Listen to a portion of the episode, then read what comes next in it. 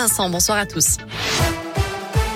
Et à la une, le passe vaccinal validé par le Conseil constitutionnel. Les sages ont approuvé la plupart des dispositions du projet de loi, notamment les vérifications d'identité par les patrons de bars, cafés et restaurants. En revanche, le passe sanitaire ne sera pas exigé pour les participants en meeting politique, contrairement à ce qu'avait réclamé l'opposition. Les organisateurs pourront tout de même limiter le nombre de participants, distribuer des masques ou bien simplement aérer les salles.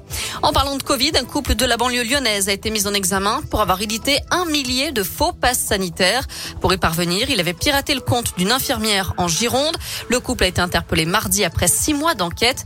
L'homme a été placé en détention provisoire, la femme sous contrôle judiciaire. Pendant la perquisition de leur domicile, les gendarmes ont aussi saisi une arme de poing, 9000 euros en espèces et une vingtaine de téléphones portables. Claude Guéant, condamné à huit mois de prison ferme avec mandat de dépôt, l'ancien secrétaire général du président Sarkozy, actuellement en détention pour une précédente condamnation, a été jugé cette fois-ci dans l'affaire des sondages de l'Élysée. De son côté, Patrick Buisson, proche conseiller de Nicolas Sarkozy, écope de deux ans de prison avec sursis et 150 000 euros d'amende. L'ancien sondeur Pierre Giacometti a six mois de prison avec sursis et 70 000 euros d'amende. Ne rien lâcher pour accrocher le maintien. L'USB avant-dernier du classement va à Montauban ce vendredi soir avec l'espoir d'obtenir encore un résultat positif. Coup d'envoi à 19h30. Dans le même temps, Oyonnax accueillera Nevers.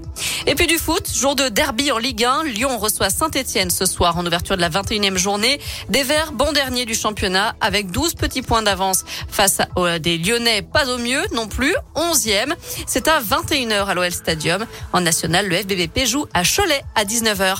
Enfin, la sixième édition de la nuit de la lecture démarre ce soir. Pour l'édition 2022, la thématique choisie est celle de l'amour. De nombreux événements sont prévus partout en France. C'est le cas par exemple à la bibliothèque départementale de Saône-et-Loire à Euh, mais aussi à Bourg-en-Bresse. Ça commence dès ce soir à la médiathèque Camus. Merci beaucoup.